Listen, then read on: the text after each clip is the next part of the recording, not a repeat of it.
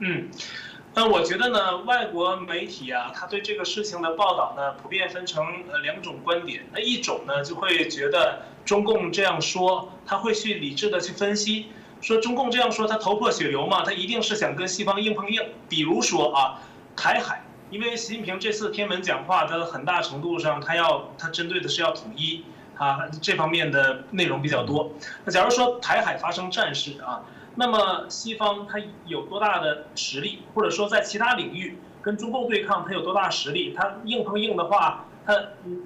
中共它能不能占到便宜？那么西方有多大胜算？他们会进行理智的分析。那么大家分简单分析一下就知道了。我看过一些报道，几乎不会把中共这句话当回事儿啊。那么一方面呢，就是因为。他们会觉得中共这样说很假大空，因为中共本身它军事不如人，经济现在出现危机，粮食现在安粮粮食安全都有问题，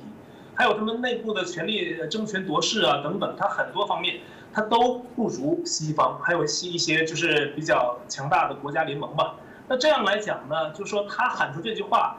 西方会觉得很好笑。那有的人他因为西方人他有的思维比较严谨嘛，他不会笑话你。但是他经过理性分析之后，他也会得出这样的结论。他会觉得中共这样说，呃，这有一种就是给人很不舒服，但是又打不疼别人，就像这样的感觉。那么另一点呢，就是说，那西方媒体就会几乎就是无视中共这么说，因为他会觉得会直截了当的说，这不是说给美国听的，这就是说给中国人听的。美国有很多智库啊，他对中共啊常年的研究，对他们的习惯非常了解。对他们这个话术啊，也都比较就做过深入的研究，他们就知道这句话他就是给中国人说的，并不是给这个外国人来讲。特别是像这个阿拉斯加峰会，刚才我们举的例子是吧？杨洁篪连女翻译他都没有想到要让女翻译去翻译这这些话，啊，那都没有给他机会这个翻译。所以说呀，他这习近平在天安门上说的这个头破血流啊等等这些话一样的，他最主要的目的，我感觉啊还是对内说的，他对外的话。还还有一个证据啊，为什么说他对外的就是比例不足呢？因为呢，在新华社，他在翻译成外文的时候，它是用了一个降低了一个程度的词，它翻译成英文叫，呃头破头破血流嘛，它翻译成叫 will find themselves on a collision course，就说这个翻译过来的意思就是说，如果任何人啊胆敢跟这个中共国对抗哈，那么他们会发现自己会。呃，在一个走向碰撞的这个轨迹上，他并没有说碰撞的状态，头破血流是一个状态。我碰撞之后，OK，我我头破了，然后这脑浆迸出是吧？血流一地，这是一个状态。但他新华社没有这么说，这个状态很吓人呐。那意思就是他这样翻译过来的，如果说直接翻译说头破血流，那么会给西方一个很非常有恐吓的一个感觉。但是新华社翻译，他给翻译成英文之后，那个意思呢，就是说你会走向一个对撞、碰撞的一个一个过程、一个轨迹。那这样呢，就是一下就变成一个西方人比较能接受的一个比较理性、有保留的。共产党说话是没有保留的。共产党，我们看他的这个呃媒体啊，他的官方文件也好，他说话是不保留的。中共讲话非常极端，他是不留余地的。但是他在英文的翻译个里面呢，新华社的英文翻译他是留有余地了。这留有余地呢，它是符合西方人的思维的，因为西方人他就正常的人类社会做事儿都是留有余地的，都是要就是说讲究一个平和，是吧？但是中共不是这样。那他既然新华社这么翻译了，就说明啊，他并不是想要特特意的去激怒西方啊，他是实际上是给对内说的。但是呢，西方人懂中文的太多了，他想骗西方是骗不了。美联社他直接自己呀，通没有没有用新华社的英文稿。他是自己直接翻译的中文，他就给翻译成了 broken heads and bloodshed，就是说头破血流，就直接按字面一五一十的翻译翻译过来了。美美联社是这样，还有其他一些媒体，美国大媒体也是这样啊，他直接翻译中文，所以这他想骗西方也骗不了啊，就是因为西方一直在研究他，都都知道他怎么回事儿。那么至于说中共在不在乎这个国际形象啊？呃，这个其实呢是一个，真的是他一个自相矛盾的一个命题。其实中共并没有什么国际形象，他所谓的国际形象就是死不认错，这就是他的国际形象。他遇到什么问题，他要维护形象的第一点就是说，这不是我的错，你管管你自己的毛病，你你那什么毛病？就像一个人说我啊，说我大鱼，你有什么什么问题？我说你管好自己，你看看你你你自己什么事儿都没做好呢，你来说我干什么？对不对？这他是这样的。呃，他所谓的国际形象就是死不认错，他把自己营造了一个什么事儿都对的一个形象，对内是这样，对外也是这样。像武汉肺炎啊，中东病毒，全世界大流行的，不管说这病毒是谁造的，或者是怎么样，你起码来讲，你他确实掩盖了，确实延迟报道了，对吧？延迟公布这个人传人的情况，而且对美国对世卫都有所隐瞒，这是显而易见的证据。那这一证据就足以说，你你哪怕态度好一点啊，国际社会都可以有一定程度的谅解，因为国际社会它。正常的人类社会是建立在互相谅解的基础上的，那国与国之间的外交也是这样进行的。那中共就不是这样，他绝闭口，他绝对不会承认我这个病毒是他到死，就是中共倒台的前一天，他都不会承认病毒是他他什么问题造成的，他一定会到进进了棺材里，他都会那个那个嘴都是硬的，他都不会承认错误，这就是中共的国际形象。那至于说他现在的国际形象怎么样，大家都有目共睹。呃，他其实中共从建政到现在一直都没有朋友，他所谓的国际形象是个也是个伪命题。中共从一开始建政，有一些西方国家给他递来橄榄枝，是为了苏联，是为了利用中共啊，来来这个他想跟跟这个中共跟苏共之间呢搞一个隔阂。那他可能这个在在这个过程中，因为有这个共同利益嘛。那么他可能中共利用这，因为有一段时间很长一段时间，中共跟苏共的关系也不好。那这样呢，就是说他跟西方，因为中美关系这么建立起来的嘛，就是因为这个有一定啊一定一定程度的原因是这样啊，就是因为他跟这个中共跟苏共闹不好嘛，他就是就跟美国就是来找中共这边想想跟他那个套近乎哈，就想跟他联络，然后一起对抗苏联，呃，然后还有其他原因啊，这只是其中一个原因。那么。这是一方面，还有一方面呢，就是很多这个第三世界国家，就是非洲国家呀，还有一些什么国家哈。那这些国家呢，它是中共是送钱啊。那中共在以前是中共讲五九年到六一年所谓的三年大饥荒，其实呢就是大跃进造成的粮粮食，就是它叫自然灾害，三年自然灾害其实就是大饥荒啊。就是它因为大跃进呢，那会儿大跃进是怎么回事啊？可能有些台湾朋友不知道啊，就是。它是一个村子啊，比如说啊，一个村子它建立一个人民公社，这个人民公社呢，它是就是吃饭吃在一起，甚至很多活动都在一起。那吃饭吃在一起怎么回事啊？它就是大家中午可一起到集体大食堂一起去吃饭，然后呢，他就说呢，因为这中共他造假宣传嘛，他说我这个粮食特别足够，特别充足。他下面的人也都这么说，你要不那么说的话，你就反动了，你就在反对共产党。所以你还不能说粮食不够，你得说粮食够，这样的党听了高兴。那这样粮食够，大家怎么样比赛吃饭？呃，粮食浪费非常严重。那有的人拿粮食根本就不当回事儿，很快这粮食消耗很多。那这么还有一点呢，就是这个大炼钢铁啊，就是这个把很多的家家户户把锅也砸了，不是呢，就说去做别的事儿的，搞政治斗争做别的事儿的，超英赶美去了，并没有从事农业劳动，农业就荒置了。因为反正就大锅饭嘛，我干不干活都有吃的，反正我今天我是大懒汉，我。我什么活儿都不干，我中午一样去食堂吃饭，我饿不着，因为我吃集体的，不是吃自己家的，对吧？所以很多人不劳动了，田地荒芜，没人种，那这样日积月累，造成了那三年大饥荒，就是整个就没有粮食，青黄不接。那么其实那三年是风调雨顺的啊，那这三年的时候呢，那就是中共呢，他呢在这么困难的情况下，他都在支援别的国家啊，中国老百姓都吃不上饭了，他还在这，为什么？他就是为了拉拢啊，这是用这个拉拢的手段。那往下也是啊，往下各他不同时期，其实他都一直都没有真正跟他好的朋友。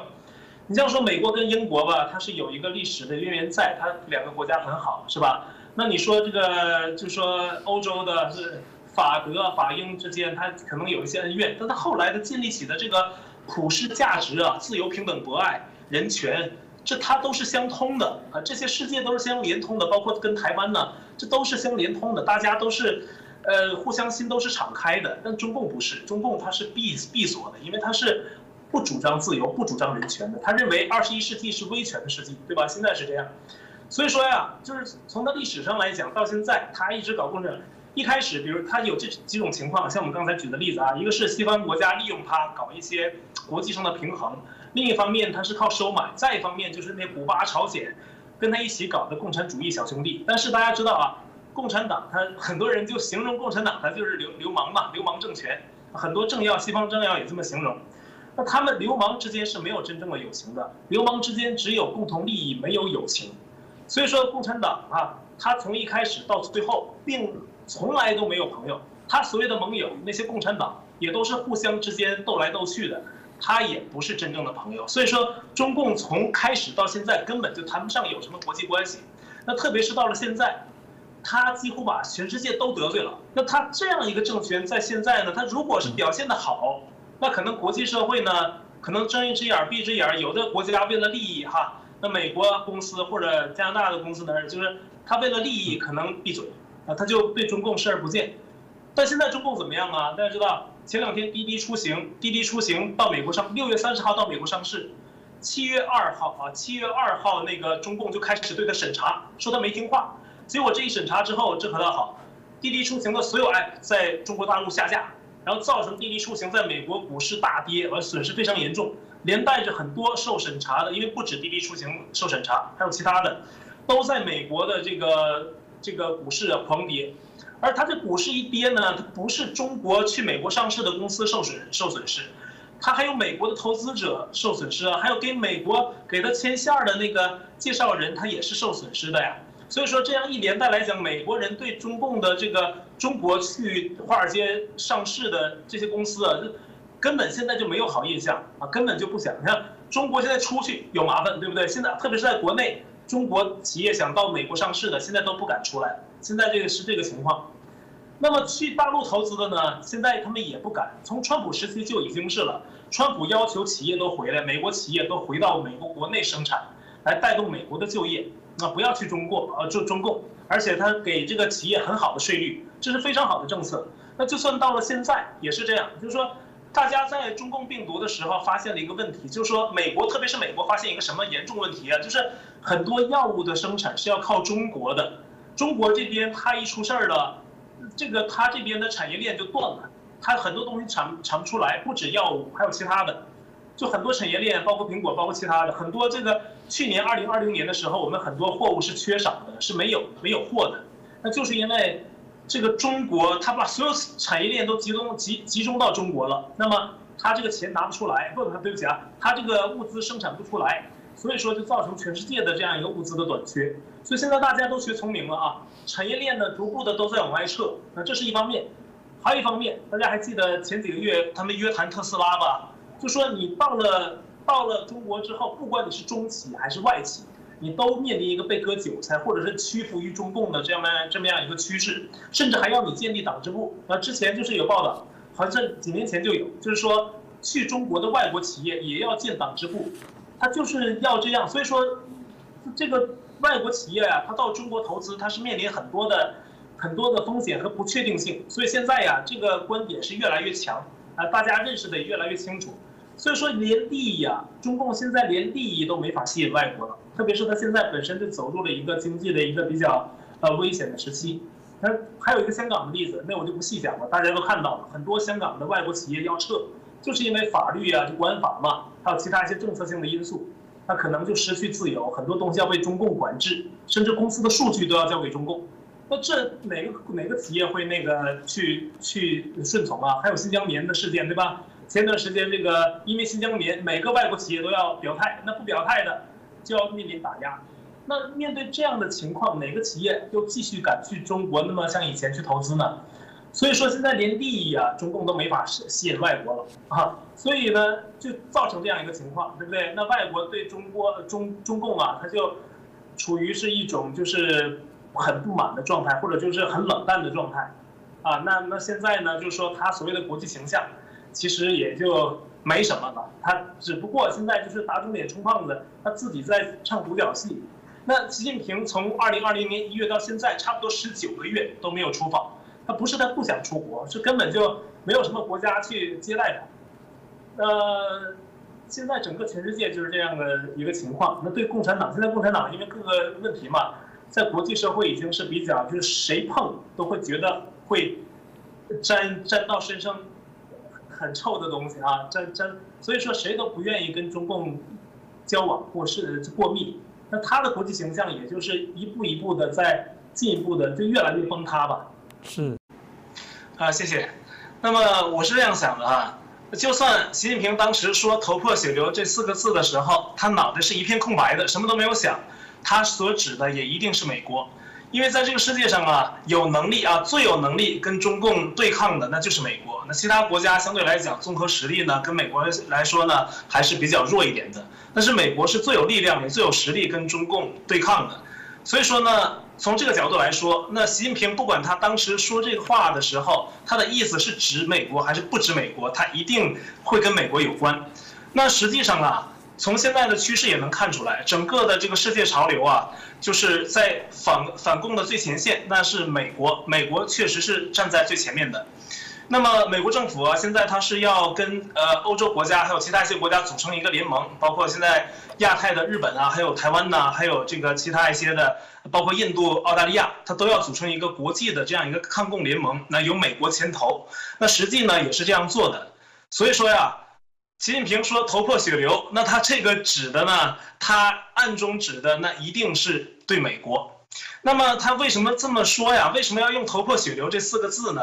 我是觉得呢，这个首先呢，习近平他不会自己写稿，这个稿他不是自己写，他是别人给他写的。那别人给他写稿，他只会提出一个具体的思路，OK？他会告诉给他写稿的人，你你这么写啊，我要表达这样的意思，要明确啊，什么什么什么样的立场。那写稿的人就要绞尽脑汁，脑汁啊，就要去想怎么写。其实啊，我在他七一天门上的讲话，我听到了很多重复的语言，就包括这个头破血流，我印象里以前也听过类似的话。所以说呢，我就感觉他给他写稿的人已经是词穷了，就是他每一次对外讲话都是喊那么几句话。其实这个头破血流，呃，这个头破血流这四个字啊，对我们来听啊，都已经是。耳朵已经长茧了，已经听的是不能再听了，因为他每每一次的对美国的喊话都是如此如此的强硬啊，只不过用的词可能稍有不同，但是意思呢都是一样的。那么好，这写稿的人写到这儿了，那怎么怎么来表达这强硬的立场呢？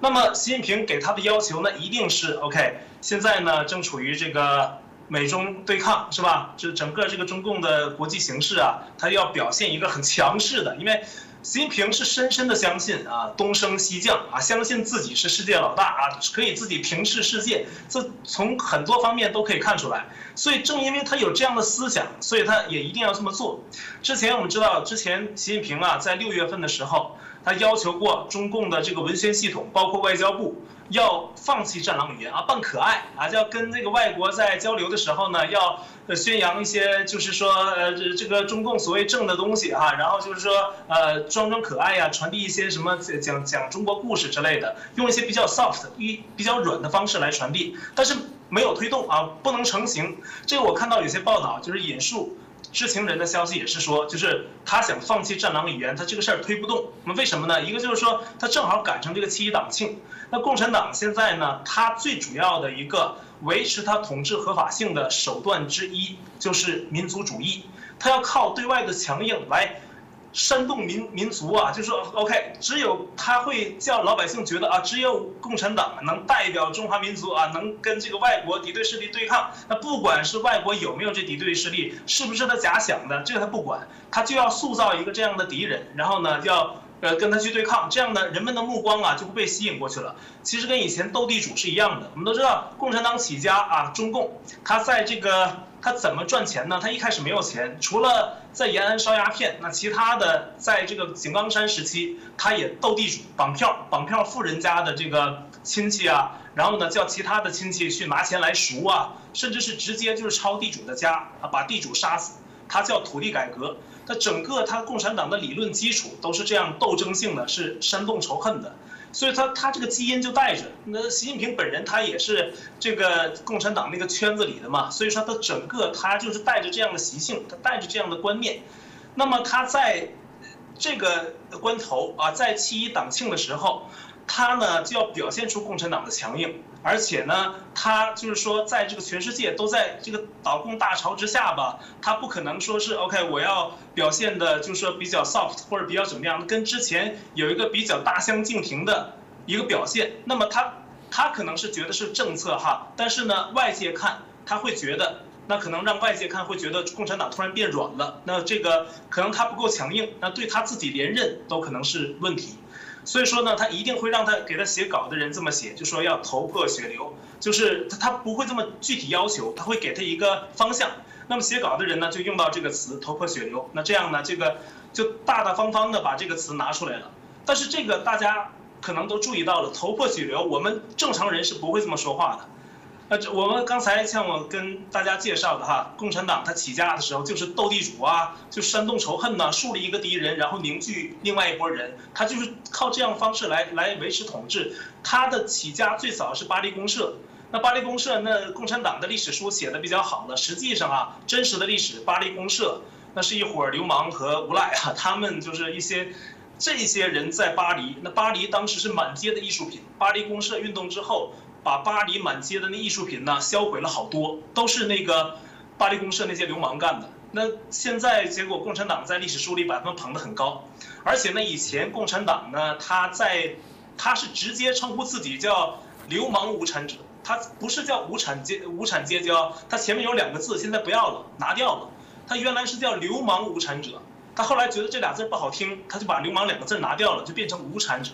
那实际上啊，共产党从起家就一直都认为流氓、地痞、无产。所谓无产就是不不务正业。大家知道传统文化里面什么人无产呢？不务正业，对不对？天天赌博，或者说没有知识、没有文化，或者说是呃四肢不健全，这样的人是无产。哪有真正的无产者呀？无产者那是被人鄙视的，但是共产党就要把他吸纳为作为他们的精英中中坚力量，这是为什么呢？他是要把社会中那些最拉，我这么说可能有些朋友会觉得受冒犯哈，但是真的是这样啊，他要把社会中的一些垃圾啊，早期是这样啊，集中到一起，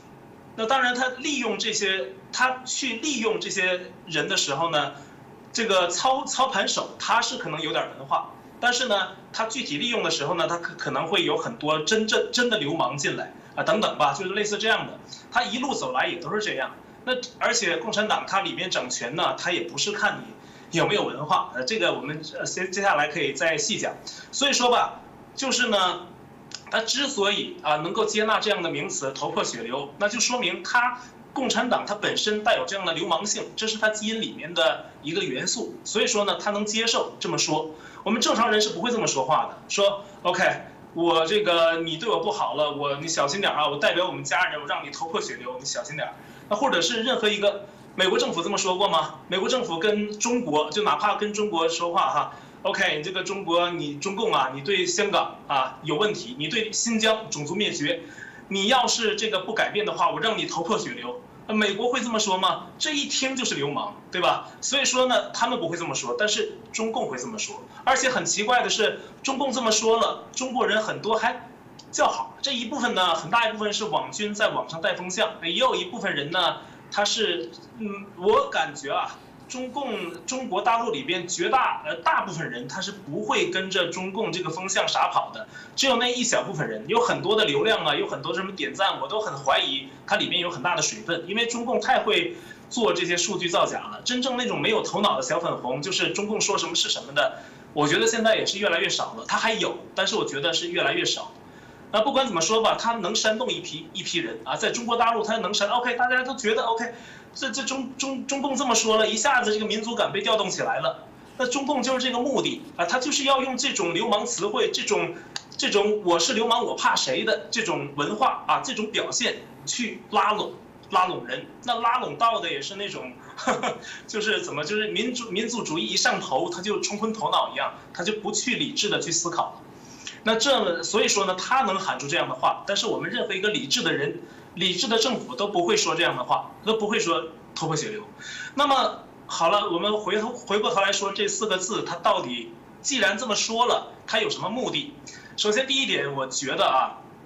他这个头破血流，他呢，呃，并没有真正的是给外国人说的。这就好比今年三月份的阿拉斯加美中峰会。那杨洁篪在会上，还有王毅啊，跟这个布林肯，美国国务卿布林肯，他们的对话也很激烈，甚至就差感觉要扔椅子、扔瓶子、哈拍桌子，就差这样了，都是骂战啊。当时在阿拉斯加峰会，他说那么前面话，但是呢，大家注意到一个细节没有？当时那个旁坐在杨洁篪身边的女方呃女翻译官呢，他就说我这段我要翻译一下啊，然后杨洁篪说什么呀？说你还要翻译吗？啊，那看看吧，这可是考考验啊，大概这意思。就说杨洁篪说那些话根本就没有等翻译，他根本就不想，就没有打算说叫翻译完全翻给这个美国人听。那么他说这些话是为什么？就是讲给中国人听，啊，他表面上好像是对着你在说话，实际上是呃指桑骂呃就是就说他意另另有所指啊，他就是其实说给中国人民听的啊，就是来为他的统治制造这个合法性啊，这是第一点，就大内宣啊，现在这叫大内宣。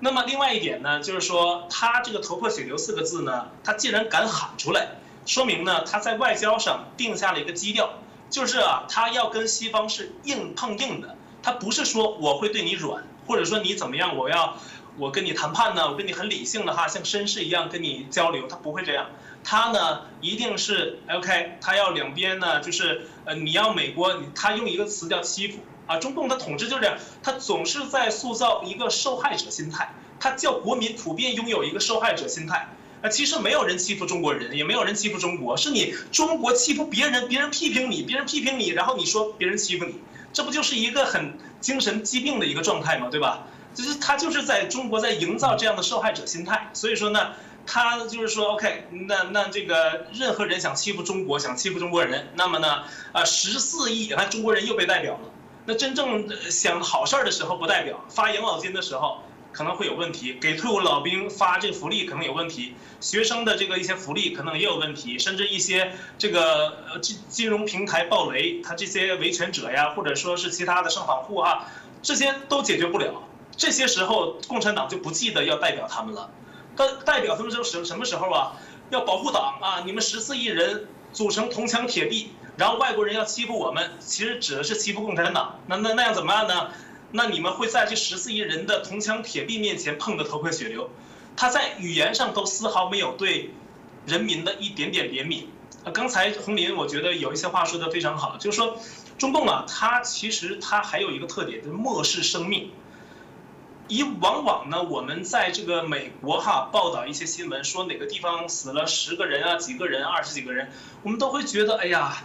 这人太多了，在美国这算很大很严重的事故了，全国媒体都会报道。一次枪击案死了六个人或者五个人，全国都会报道，而且会持续报道两三天，这至少的。那过一个两礼一个礼拜两个礼拜，还会回过头来再总结一下。这是因为人们对生命的重视。死一个人，你像他从小到大长得这么，就是说他成长过程各方面，他这个人就没了，这是一个多么悲伤的事儿啊！但中共在他眼里，这些都是平淡无奇的数字。所以说他在国内，他可以历次政治运动杀很多人，在他眼里眼都不眨，所以说人们管他叫杀人政权嘛。那么他呢，也在这个头破血流这句话上也体现了这一点。他叫十四亿人民在任何关键时刻都充当他的铜墙铁壁啊，站到他前面。让外国势力跟中国人民干，那共产党干嘛呀？这个很 很有意思，对吧？你共产党，你要按照正常政府逻辑，你应该共产党 OK，你不是保护人民吗？你应该站到人民前面。你要是任何人敢欺负中国人，我共产党跟你拼了，我让你头破血流，对吧？你这么说也可以，但共产党不这么说，是人民你站到前面去，你你碰到人民上面，他叫别人保护他，所以说这也体现出共产党的他一方面是漠视生命，再一个他一个一个非常极度的不安全感，实际伴随他的政权。那共产党为什么心狠手辣？它也伴随这个因素，就是说一直存在着这个政权的不安全感，因为它的政权本身就建立在非法的基础上，在这个非法的基础上，它还不断的干坏事儿，不断的建立敌人，那这所有敌人都要消灭他，那他不断的在不安全感中生存，他不安全感反而会给他带来更残忍的手段，所以它的一个恶性循环。就共产党，它越往后，它的统治手段，它只要啊，习近平这个人，他只要不放弃共产党。啊，现在看是这个可能性是微乎其微了。他只要不放弃共，他只要按这条路走下去，共产党啊，他会越来越残暴，但是他也会越来越走向灭亡。这个党庆呢，中共呢，它的最大的目的呢是呃，在此，因为它逢的逢周年，它都要庆祝嘛。嗯。它这是它一个惯例。那么它一个主要的目的呢，就是在继续在国内。他借这个机会啊，去宣传他执政的合法性。他要说他 OK，他代表中国人民，他为了中中国做了这么这么多事儿。就算人不相信吧，他会那么去说。因为共产党说的话从来都是很多人会都会有很多争议嘛。但他不管那些，因为他是靠强权在压制、在统治这个国家。所以说呢，他在宣传什么，他在做什么的时候，他就是考虑的，他并不是考虑你你怎么感受，他要考虑的是我怎么灌输，你要怎么接受。所以说呢，他在宣传的过程中，在他这个做党庆的过程中，他主要是对全民洗脑，又一个过程。大家可以看到啊，我在节目里是从来不放共产党的那个盛大的场面，因为他那个盛大的场面本身就是在洗脑。那中国人一看，哦，这鸟巢这个放的烟花好大呀，这个东西好壮观呢，是吧？这个看这个人民，朝鲜也这么搞啊，朝鲜他不有那个什么阿里郎的表演吗？一搞就是一万个演员在场上演，多壮观呢！以前毛泽东的时代，中共也是搞什么东方红是吧？一堆人在台上演，多壮观呢！现在这个百年党庆也是，天安门整一堆人，一鼓掌，他是下面有领掌的，下面 OK 鼓掌，完下面啪鼓掌，这个掌声热烈点，他下面有这样会会给你做手势，完下面就掌声热烈点，就就就是这样，他全都是做出来的，但他就是要这个东西，你你旁观者看不到，但是他他是用空拍从上面拍。你这样一个盛大的景象，你拍出去看，哇，中共好强大呀！这真的是谁碰着谁头破血流了。他把那个鸟巢的东西放出来，OK，所有的影星都去表演，完事儿那所有的场面包装的非常的宏阔。那这样的话，他一放出来，哇，大家一看到中共真的有钱，真的好厉害。那他就是要营造这个效果。他的百年党庆的最大的目的是继续给中国人洗脑，这是他的最大目的。至于说外国怎么看，外国怎么样，他庆不庆贺他，他自己心里都有数。他自己现在在国际上是什么样的一个德行啊？是什么样的一个货色？他自己心里是大概有个数的。他不在意这些，他主要目的，我个人感觉就是洗脑。那至于说他一定，那他党庆嘛，他一定也要是给自己脸上贴点金呢。说你看这个有外国的人来，但是大家知道，这次党庆几乎几乎就没什么外国元首去。你说普京啊，俄罗斯跟。中国人的那个他他发音叫普丁啊，普京啊，不是普丁，所以我我现在一般习惯叫，就说因为我我们观众里有有很多人他是习惯叫普京，所以 我经常叫普京。那这普京呢，他他也很很很明白这个情况啊，里里边的利害关系他也很懂。你说他要是真跟中共好的话，这百年党庆他就是去天安门多好啊，跟习近平站在一起，但是连金正恩都没去。习近平估计也不不会让金正恩去，因为他会嫌金正恩这个分量不够啊，他可能会找，要是美国总统都去的，假如说美国去的话，他会非常欢天喜地，但这只是完全不可能的事情。就说呀，他肯定是会希望有人去他党庆去捧场，但没有人去，这是一点啊。那再一点呢，他为了给自己贴金，营造一种万国来朝的一个局面，他勉强发了一个什么？他发他的官媒啊，说 OK。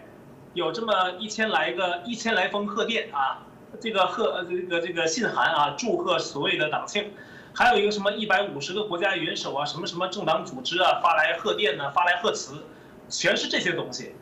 但是我们知道啊，就是日本有一个党派，他还不是执政党，他的人他就在中共说完之后，他就直接回怼，他就说什么呢？他说这不是我主动要发的，是你中共来发请请帖让我发，我才发的，对吧？那日本有这样的。那么在其他国家也是，它是有的西方国家或者是民主国家，它是个别的党派议员，他是没办法了，真的是，呃，中共他可能给他发了一封什么请柬呢？他是勉强的给一点面子哈，他给写了一封大概那样一个。还有其他的，其他一些组织或者机构啊，或者什么国际上的，是发给是什么样的人是发给中共的贺电呢？比如说印度的共产党。啊，印度也有共产党，但都是小小众党派。那这样来讲，就是说，呃，给中共发贺电的，一来呢，他可能是啊，就是说，呃，这种西方的，是实在不行，勉强给中共一个面子；还有一个呢，就是跟中共是同一货色的，都是共产党或者是左派党派啊，左翼党派，这样的会给中共发一点这个，呃，祝贺。还有一类就是有求于中共的，我我看了一下，中中共说什么多少个多少封贺电。它里边大多数啊都是中美洲国家啊，那拉美国家啊，然后呢还有这个中亚国家，还有就是非洲国家，都东南亚啊，非洲国家可能都少，东南亚国家。这些国家大家发现没有，都是有就中共啊，他用“一带一路”啊各方面去收收买呀，各方面投资啊，他其实跟中共他有一点投资关系，或者是有求于中共，他才要来发贺电，但是。G 七国家，什么美国、日本啊、加拿大呀，这些国家都没有发贺电，就是以政府名义的贺电都没有，就美美国总统发了没有？那日本的元首发了吗？也没有。所以说中共说有一百五十个国家元首给他发什么贺信，我都打很大的问号。这 G7 国家都没发，你那一百五十个国家哪来的？他可能连，我猜呀，会不会是把这个一些元首级别的人都算进去了？他并不是元首，他是元首级别的一些人的，他都算进去了。所以说呢，这些东西就很，就是说中共他这个东西就是只能是唬唬人啊。这如果一细我们细细致的去研究、去去深入探讨的话，会发现呢这里边根本就是很多问题。啊，就像我们刚才说的。你来一个外国元首去天安门跟你习近平站在一起，那是最直接的。但是没有人去，可一直最主要的就是你中共自己那几个人。所以说他这个其实，呃，要是细说起来讲呢，确实是他的一个丑事儿。那么刚才您提到这普京哈，我就简单的说，这普京呢，他其实他几次讲过他自己呢，呃，他是坐山观虎斗，他引用过中国的这个谚语哈，就是两个老虎打架，猴子在山上是要看着的，啊，说他就是那个猴子。所以说，他美国他不得罪，中国也不得罪，但是呢，俄罗斯普京的体制，它是一个威权体制，它不是独裁体制。威权体制跟独裁体制的区别是，它会给人民一定程度的自由。那中共就不是，中共它是个独裁体制，有的有的媒体，西方媒体也叫它威权体制，我觉得不准确啊，它就是独裁体制，它不不会说给你什么自由，它它是完全是控制的，政府要控制一切。俄罗斯不是，俄罗斯是威权体制，它是给你一定自由，然后呢，他是总统啊，这俄罗斯的这普京啊，他权力很大啊，然后呢，他但是呢，他他给你一定自由，所以说他这个体制是不一样的，他已经抛弃共产主义了，而且俄罗斯有什么宗教仪式，普京是去的，很虔诚，在宗教这个就教堂里面做洗礼呀，做礼拜呀，那普京是非常虔诚的，所以说他是信神的，这跟共产党无神论又不一样，所以说从这一点上来讲，就是。普京跟中共、俄罗斯，呃，跟中国，呃，这个红色中国，它是各有根本不同的。所以说，现在俄罗斯跟中共完全是利益关系，完，他没有任何的，就是意识形态上的沟通都没有了。呃，所谓的意识形态沟通是怎么样的？就普京有的时候，像前些日子就是，普京拿出说，你们别忘了以前是谁。普京不是这么说的啊，大概他他就是这个意思，就说你别忘了当初是你们是怎么起家的，百民党庆嘛。你别忘了当初你们是怎么起家的。他意思就是说，你们中共当初只不过是前苏联共产国际的远东支部，那当时你们的活动经费都是苏联给的，所以你们不要忘了是俄罗斯帮的你。那意思是你现在中共再给我点利益吧，再给我点好处吧，是这样的。所以说呢，普京会拿着意识形态去玩中共，他这样的。但是他跟美国呢，他就不谈这些，他跟美国谈的是呃自由民主价值，他不会去 promote 美国式的民主。但他会否定美国，批评他的民主，他会说俄罗斯也会怎么怎么好啊，对不对？他他会这样跟美国，他会，啊，所以说呢，按这个角度角度来讲呢，俄罗斯反而跟西方会更近一点，俄罗斯跟西方更稍微更近一点，跟中共完全是利益关系，啊，所以说呢，普京他很聪明啊，他这次他不是说我他知道中共臭，谁沾谁谁臭。所以说呢，他不跟中共那看所有国家都没给中共贺电啊，七七国家哈，呃，他也不想跟中共站一起，他就臭到这种程度。所以普京就说：“我以个人名义给你发个贺电，这就是面上就是表面上过得去就好了啊，就是并不是说说以俄俄罗斯的政府名义给发什么贺电哈，那这个完全意义就不一样。所以说这普京是一个很很聪明的人，也会很会玩弄权术的一个人。那共产党他现在就是这个情况啊。”嗯，那首先十四亿人呢，他也不是甘心被他掌握，是不得不被掌握，因为他们没法反抗。那共产党拿走了控制他们一切嘛，他们现在想想反抗的话，他们自己会遇到很大麻烦。所以中国人基本上他有反抗的心，但是你想叫他凝聚起来，现在看上去好像比较难，是吧？那么习近平啊，说他有没有文化？其实啊，共产党，共产党的领导人他是不看重你有没有文化，这是他不看，他看重的是党性。什么是党性啊？发生什么事情了？你能不能跟党保持一致？党叫你杀人，你就得杀人；党叫你怎么样，就得怎么样。从共产党的起家到是到习近平这一代啊，他一直都是心狠手辣。那这个是共产党的它的性质决定的。马克思主义里边，他要大家，呃，对共产党呢，就是有一个可能要建立一个概念，就是共产党它是一个宗教，它真的是个宗教。它的平时要它有党校的党校学习，共共产党，如果你真的学进去了，成为他的党徒，真的去仔细研究了他的理论之后，你你要成为他的一个真正的党员啊，死心塌地成为一个党员，那你真的会成为一个邪教徒，因为共产党的理论它里面很多，比如说啊，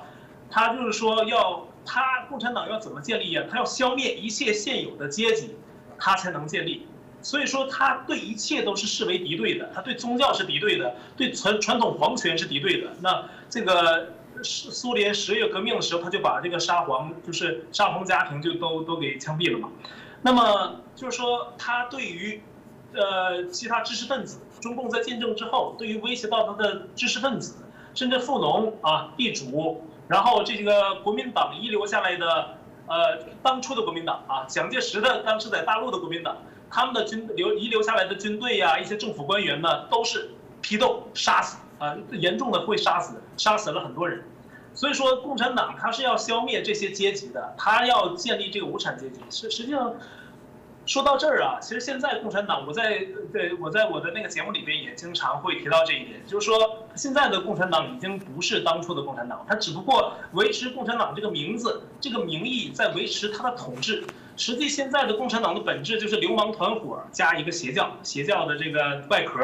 对吧？他以前的共产党他也不，因为以前共产党他是消灭一切无产阶，消灭一切阶级，建立无产阶级专政，对吧？他是要流氓地痞这些人起来，哎，然后掌权，所有其他的资本主义他是敌视的。你想搞，你想开公司，想挣钱，这是反社会主义，实际上是反共产主义的。但是邓小共产党他他很奸猾呀，他邓小平那一代他开始改革开放，他开始要适应时代，什么什么所谓的什么。呃，不管黑猫白猫，什么抓着耗子就是好猫，那意思就是说我管管你管搞不搞什么社会主义、资本主义，我只要挣着钱啊，只要这个把中国这个哈，他这个度过执政危机就行，啊，实际他就是这么想的。那所以就是中共现在搞起了一个挂羊头卖狗肉。那现在共产党也不是当初的共产党了。如果把毛泽东时代的共产党放到现在的共产党，习近平这波人要被那波共产党给斗死的，因为这波人是现在最大的资本家，是最大的反党的那派。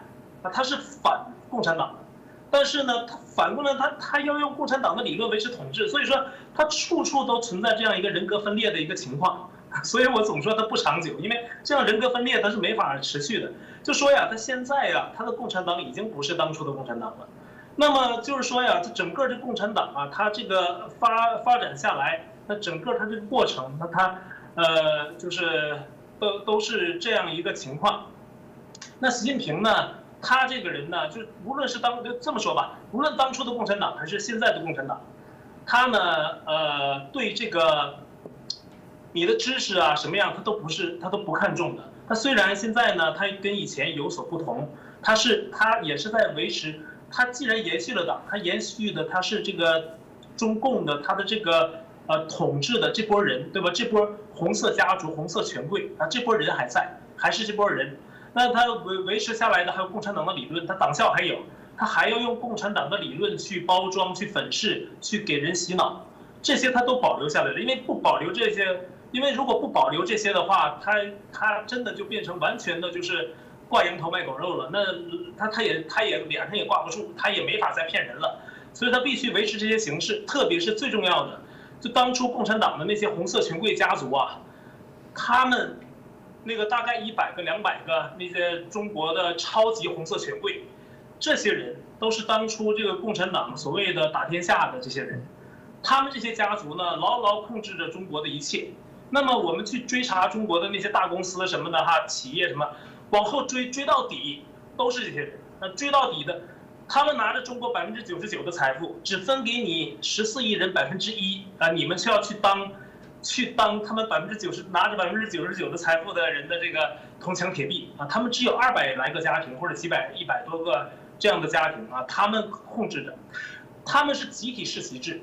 呃，就是说，嗯，不管你有没有，就是我这么说吧，以前的皇权它是单独世袭嘛，不？一个家庭世袭，但是他这么集体这样集集体来这个确定下一步谁谁掌权，然后他是。你不管谁，下一步换谁，就算习近平下去了，下一个上来的还得是这个，就说中共这个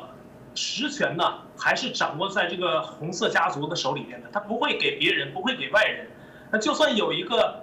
假如说上了一个，他可能不是红色权贵家族里面，但他也只不过是个傀儡，是一个代理人。他真正的那个权力啊，是掌握在那些人的手里边的。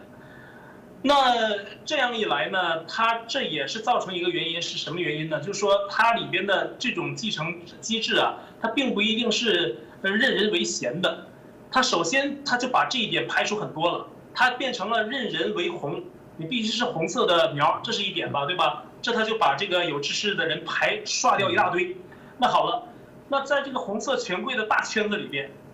当然它里边也有新贵啊，有一些新贵是后来这个掌权之后发展起来的一个势力，它也算是，它并不一定是打江山的，它它可能是后来发展起来的，它它也是在这个圈子里边的，那么，它这个里边这个圈子它世袭的话。那可能有的人有知识，哎，有的人他没有知识，那那怎么办呢？那就是得看谁的党性更强。那这个就比如说，比如说这个六四的时候，那六四的时候，我们总说江泽民啊，这个人他前党魁嘛，中共前党魁江泽民他的上台呢，他是六四事件的最大受益者。六四的这个下去这开枪的命令啊，可能不是他直接下的，因为他当时也没有那个权利。是李鹏啊，或者邓小平他们下的令，但是呢，江泽民他借着六四这个事件，他表现很好，他支持中共去枪杀学生，他支持对人民采取暴力，他站在了邓小平的坚定的站在了邓小平的那一边，得到了他们的赏识，哎，觉得这个人党性强。当时还有别人呢，但是就是江泽民，那江泽民他也算是红色家族里边的，因为他他本人他其实没什么，他的父亲是个汉奸，他亲生父亲是个汉奸。但是他没有，他认了他的养父做他的父亲，他的养父是共产党的地下党，是给共产党立过功的，所以说呢，他也算是中共一个红二代里边的一个其中之一啊。然后呢，江泽民呢，他就这样呢，他就进入权力层了，他是踩着六四学生的血进去的，他是非常支持去枪杀啊，去枪杀学生啊，这样他就受益了。那这样的人上，那江泽民有知识吗？江泽民没有任何的文化，他是一个科长，一个地区的小科长。他怎么上台？他就是靠这种站队、政治表态，然后呢，他整人嘛，就中共中国有句话叫整人啊，就是说他搞小圈子去排斥异己，他这个特别的，他玩的特别的，他是搞自己的一个黑帮团伙。为什么他掌权之后，中共里面出了个江派呀？就是因为他总是搞小圈子啊，他就像黑老大似的。OK，你给我办事儿了，我给你好处，给你金钱、美女，给你让你享尽荣华。那这样的话，你给我，但是办的事儿全是恶事儿，全是坏事儿啊，都是这样的。那活摘器官就是江泽民下的令，但是呢，你你你帮他活摘器官了，他给你钱呢？那就是这样的，他就是靠这个收买。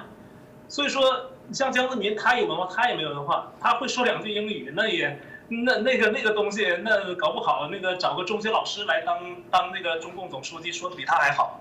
所以说这都不不算什么。那这个东西就是说，他本身他也没有什么太大的知识储备。那到现在，习近平他呢，他选择也是靠这个红色的派系他选上来的。那他上台之后呢，他完全是靠这个共产党内部的世袭啊，他在隔代指定接班人嘛。那习近平之前就指定他了啊，就叫他上来。那不是他上来，那之前那个有一个政变团伙叫薄薄熙来嘛，对吧？重庆市委书记薄熙来想叫他上，薄熙来也没文化，他也没说。文革的时候，他自己亲手啊，亲自一一脚把自己的父亲的肋骨踹断了，他都能做出这么心狠手辣的事儿。所以说呀，从江泽民到薄熙来，那习近平也是他，你你说他他的这个手段，他就没有手段吗？他其实也是挺狠的一个人物，因为他之前的什么所谓的打虎运动。他打下了几百万个他的在党内的一己势力也好啊，还是什么势力也好，他打下了几百万人，所以他的这个手段也是手腕也是很强硬。只不过他对一些政治政治的智慧可能可能缺少一些政治智慧，但是他在整人上啊也是中共那套东西。所以说呀，但我们可以发现啊，中共上来的这些人，从邓小平、江泽民什么没到这个政变被打压下去的薄熙来，还有这个现在的习近平。都是心狠手辣之人，所以说共产党当他的总书记不需要知识，他要看你是不是心狠手辣，是不是敢整人，是不是敢于用血去维护共产党的这个续命。只要能做到这一点，你才具备中共总书记的资格。所以说他的挑人绝对不是挑你有知识，你可以当他的谋臣可以当他的这个御用文人，你不一定去当头。所以说呢，他是这么一个这么样一个体制，他是一个流氓控制下面所有的，所以很多事儿搞得也是这个一塌糊涂嘛。那共共产党他整个下来，他一直也就是这样一个传统。呃，李克强，李克强他有点知识，有点那什么，但是他只是总理，他也不太可能，因为他可那为什么不能他他去做总书记啊？那就是手腕上他就没有没达到那么，可能就没那么狠吧。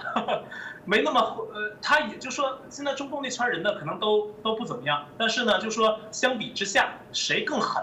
那你谁就可能就能出头。那最后就想分享一点，就习近平啊，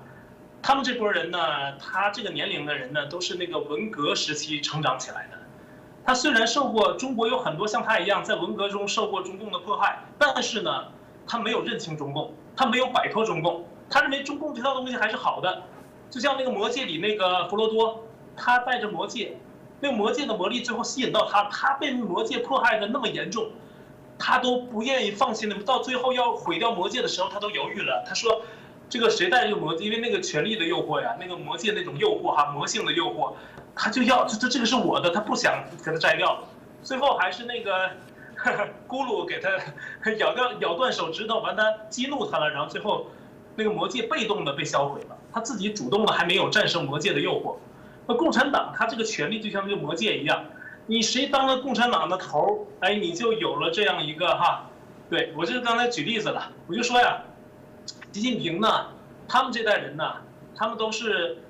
他在共产党的社会里熏陶，他虽然受共产党迫害，像魔戒一样，但是呢，那共产党的那个，你当了共产党的官员，你在国内趾高气扬，你可以吃香的喝辣的，你可以为所欲为，飞扬跋扈，真的。你在大陆做共产党的官员，不像在台湾，一堆人给你提意见，是吧？你你这个做了一点事儿，下面的老百姓啊，媒体报道你，然后社交媒体传播你的谣言也好，真相也好什么的，反正你在台湾当这个政治领袖人物就很难，因为你要受到各方面的这个政治的压迫。好像有的人都说我可不会去这去台湾当政治家，因为这个太累了哈，因为就是要受方方面面的这个批评。